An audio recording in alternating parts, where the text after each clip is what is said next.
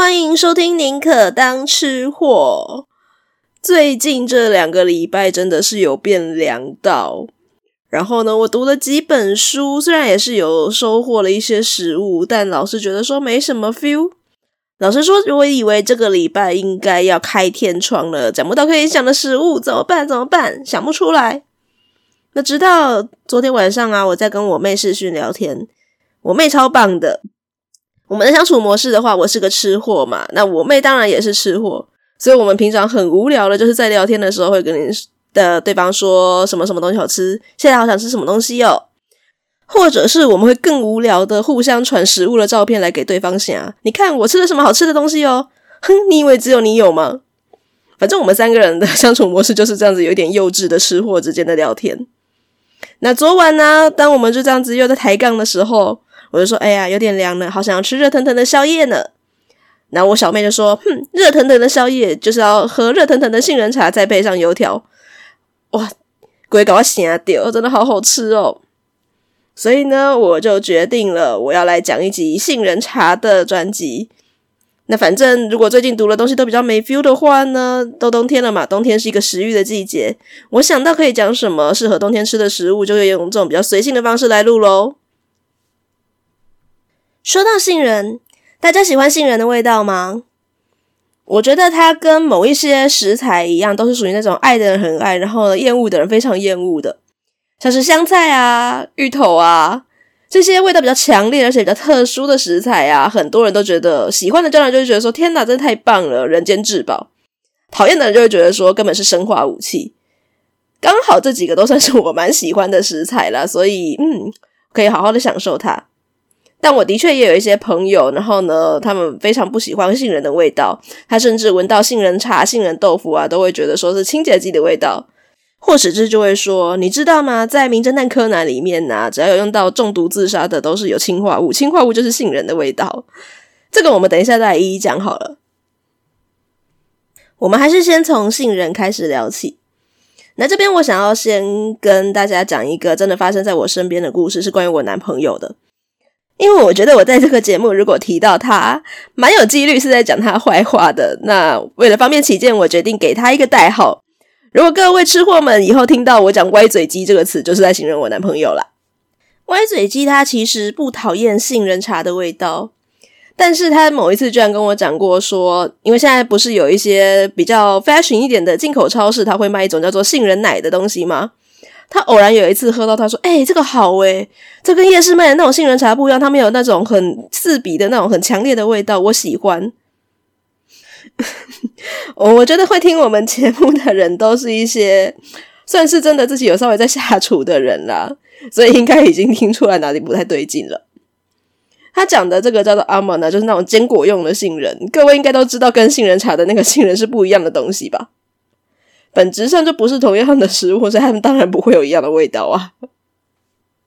不过，微嘴鸡就是一个嘴巴很刁、很挑食、挑自己喜欢吃的东西，然后但是他对那个食材或者是他本身烹饪过程本身都没有什么了解的人，所以才会常常被我拿出来取笑。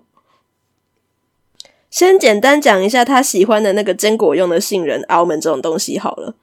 其实严格说起来，它正式的名称根本就不是杏仁，所以为什么会取一样的中文名字让大家搞混呢？我也是不太理解啦。那这个本身是一种叫做扁桃的植物的种子，所以应该要叫它扁桃仁。这个扁桃仁比较常见的用法就是，例如说当做坚果啊、烘焙用啊，或者是它配菜用，或者是说榨成油脂，然后就会有一些杏仁油啊，它是用来呃美妆保养用。那现在比较 fashion 的做法，可能就是像我刚刚所说的熬成所谓的杏仁奶这样子，因为现在喝植物奶是一种很时尚、很健康的举动嘛。但无论如何，它跟我们今天要讲的杏仁是没有什么关系啦，所以我的介绍到此为止。我要讲的杏仁呢，其实就真的是杏这种植物的种子。那或者是你会听到听到说杏子啊之类的，杏花、杏桃都是在讲同一种植物。果肉的部分就是我们所谓的杏桃啊，我觉得在台湾好像蛮难看到真的有水果摊或者是一些店里面在卖杏桃。但是如果你要买到杏桃干，就是人家已经烘焙好的那种呃果干之类的那个食物的话，是买得到的。它本身是一种，我觉得跟呃，因为就那跟桃子啊、李子这种，基本上算是呃亲属关系蛮近的植物嘛，吃起来感觉很像，然后就是比较甜、比较多汁、比较淡雅一点的味道。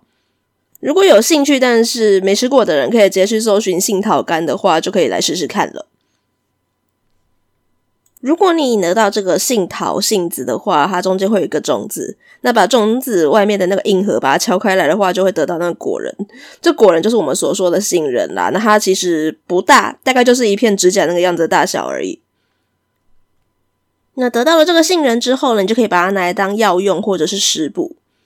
简单来说，还可以把它分成就是南杏跟北杏啊。男性的长相会稍微扁一点点，然后它的颜色比较浅，然后香味没有像我们一般闻到杏仁茶的味道那么的浓郁，吃起来微微的甜，所以呢又被叫做甜杏仁。那想必有叫甜杏仁的话呢，当然另一个北杏它就不是比较偏甜的嘛。北杏的肉比较稍微厚一点点，而且它的味道是比较带苦的，所以我就叫苦杏仁。这两种除了味道上以外，还有什么其他的差异吗？好啦，我觉得有些人听到苦杏仁，如果你跟我一样是一个平常喜欢吸收一些没用知识的人的话呢，应该很直觉的就想到了，大概快十年前有一部红遍大江南北的日陆剧。我的错，我就是说《后宫甄嬛传》里面有一位叫安陵容的角色，她后来就是吃苦杏仁死掉的。这表示什么？表示苦杏仁就是北杏这个东西的话，它的毒性是比较强的。事实上，杏仁里面本来就有清肝这种氰化物。没错，就是我刚刚所说的那个柯南里面都会说致死的氰化物。那在植物界，这在天然的食物里面，当然也是有这种东西的，只是少量的吃，你不会一下就死翘翘啦。那以南杏跟北杏比起来的话呢，北杏的清肝又是稍微多了一点点。一般来说，会把它拿来就是再当做药材，主要来做使用。那你去抓药的时候，哈，如果你遇到的是一个比较有良心的药师的话，他会跟你说：“诶，你记得这个东西，一个成年人一颗一天不要吃超过两颗哦，不然他真的是还蛮毒的，有可能就会跟那个安陵容一样，他一次吃了五颗，直接死翘翘。”讲到了《甄嬛传》跟氰化物，如果大家还记得那部剧的话呢，应该会记得说情节里面有一段也是蛮有名的下毒剧情，那就是温宜公主，然后呢不小心吃了带有木薯粉的食物，然后所以就中毒了。因为木薯也就是树薯，它里面同样也是含有不少的氢苷，所以啊，你吃了就很容易去中毒。那当然，大家也不要那么害怕，想说这个东西是有毒物质就不吃了。没有啦，其实你天然的植物当中含有的氢苷，如果你有把充分的把这个食物煮熟的话，它就已经分解掉了。所以呢，杏仁啊、树薯之类的，都把它加热来吃就比较安全一点点。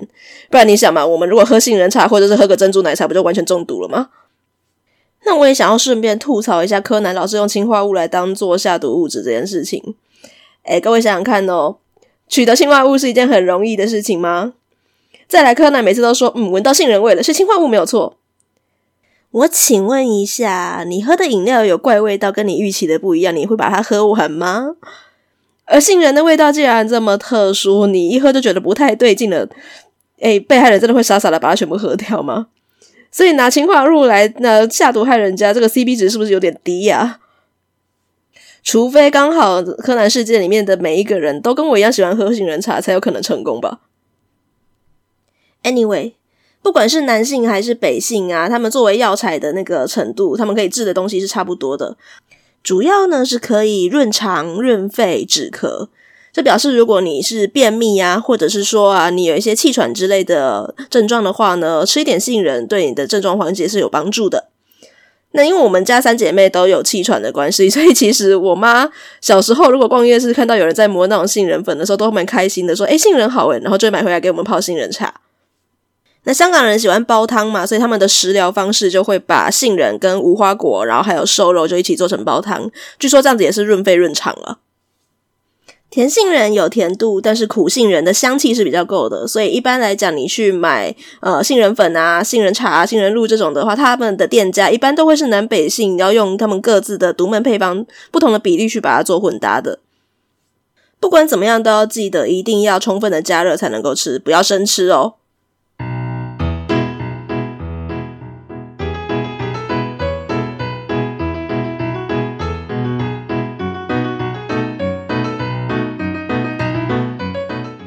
讲了杏仁之后，我们来聊聊杏仁茶好了。我对杏仁茶这个东西最一开始的印象不是这个食物本身，而是在幼稚园的时候啊，那个时候老师们常会教我们一些台湾的那个童谣，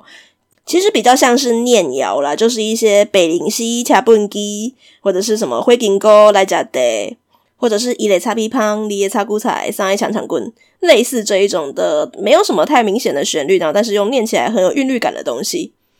其中就有一篇就叫做《很阴德》啊，我记得那个当时给我们的教材上面印的版本是这个样子。很阴德，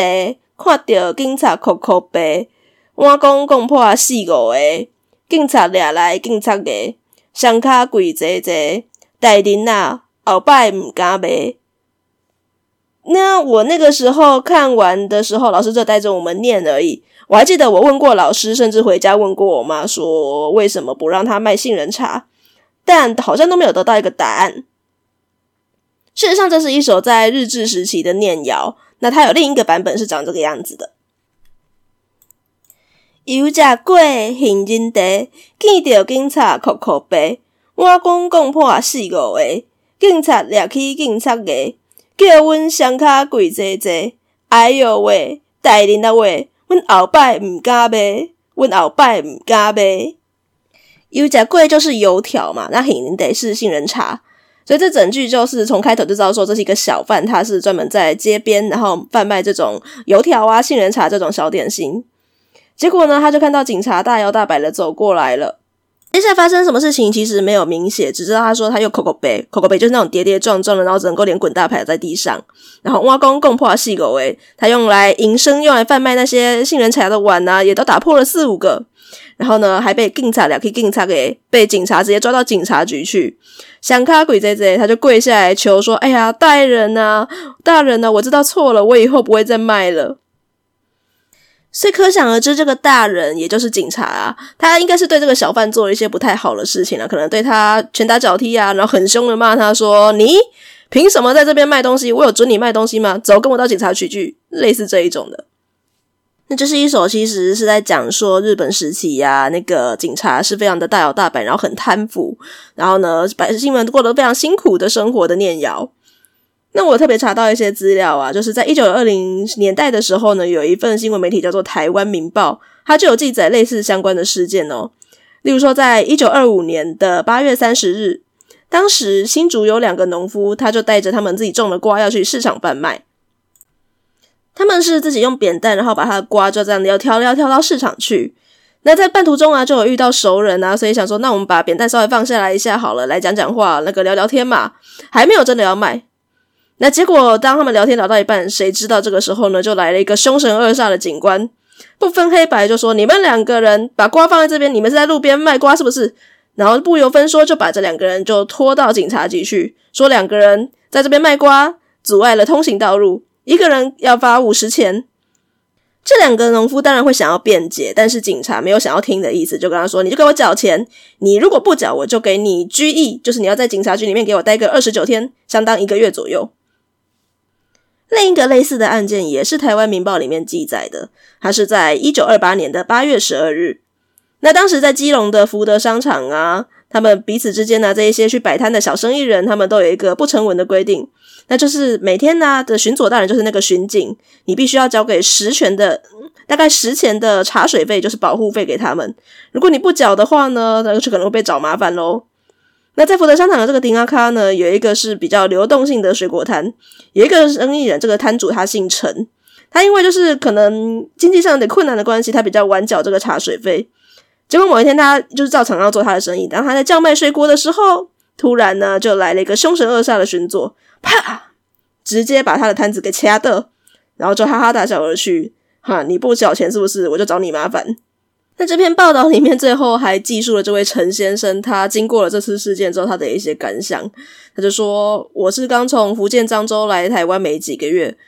然后本来想说等说贵台湾啊，来到台湾可以有比较好一点的生活，因为过去就是在呃唐山的时候啊，过的日子都很苦嘛，还会被一些流氓歹徒欺负。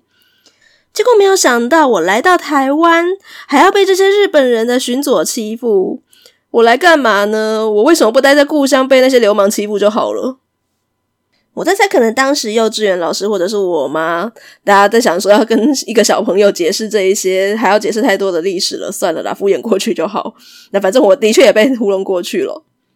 而且的确，我们现在接触到的警察，大部分都是和颜悦色，比较少这种很阿爸的需要收保护费的情况发生。那我在想，这一手念谣要特别写它是一个杏仁茶小贩的原因，除了就是要普遍的写出这种呃台湾的老百姓啊，想要做点小生意，然后都很可怜，随时会受欺压的情况以外，还有一个原因是因为杏仁茶也算是一个真的利润蛮高、蛮受欢迎的食物。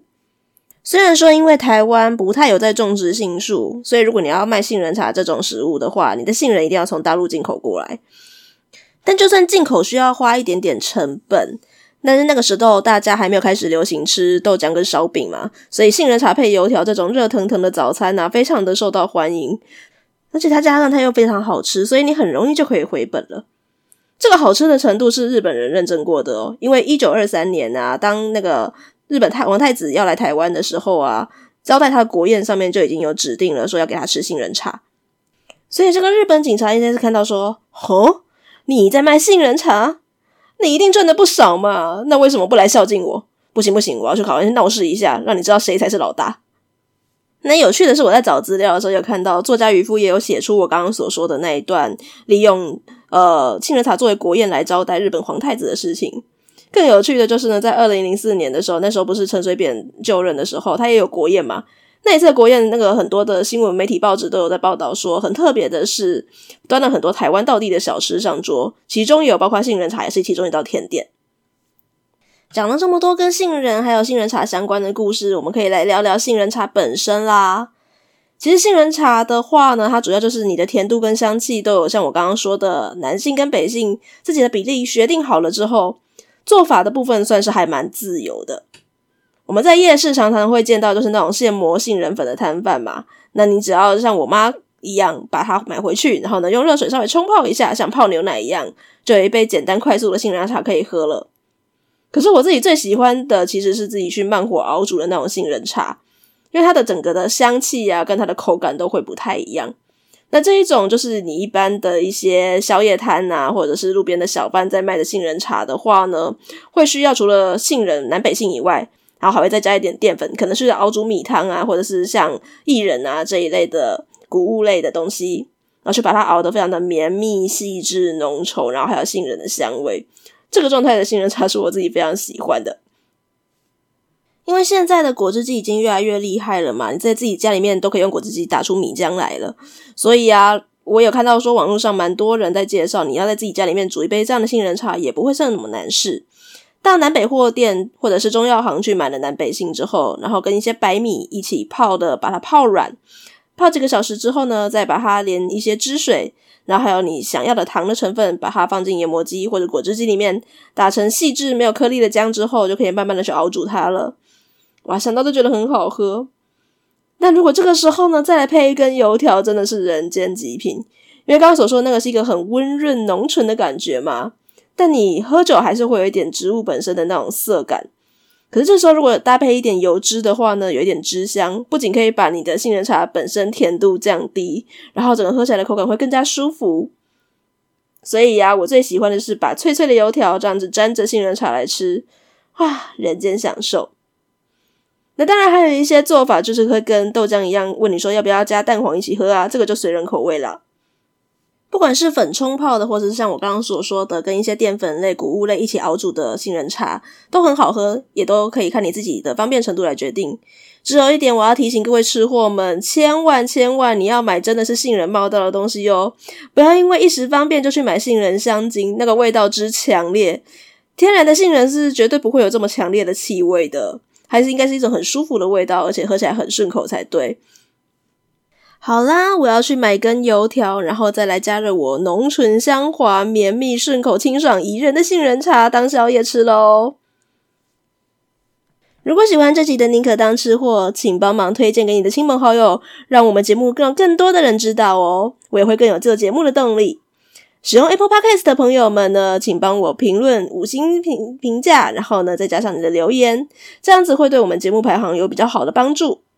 如果你用的是其他的平台在收听的话呢，也可以到脸书或是 IG，宁可当吃货来跟我聊聊天，分享一下你的意见。无论如何，只要你愿意分享你的意见，我都会非常感激哦。那我们下次见，拜拜。